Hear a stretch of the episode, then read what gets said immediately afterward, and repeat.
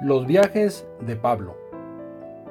La escritura nos declara sobre los viajes de Pablo que cumplía sieste sin pausa lo que le fue encomendado.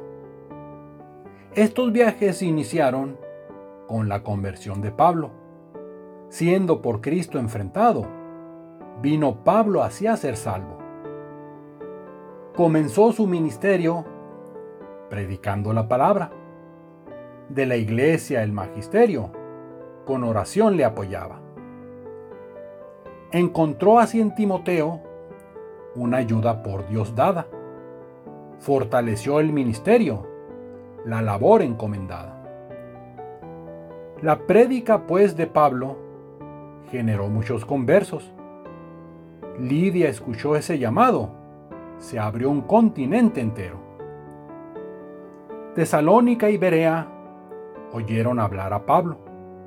Después él fue para Atenas, cumpliendo lo encomendado.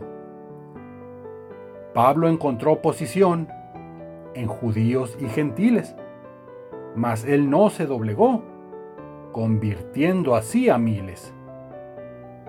Tú y yo, cual fue así con Pablo, andamos en muchos viajes. Cumplamos nuestro llamado como hijos de nuestro Padre.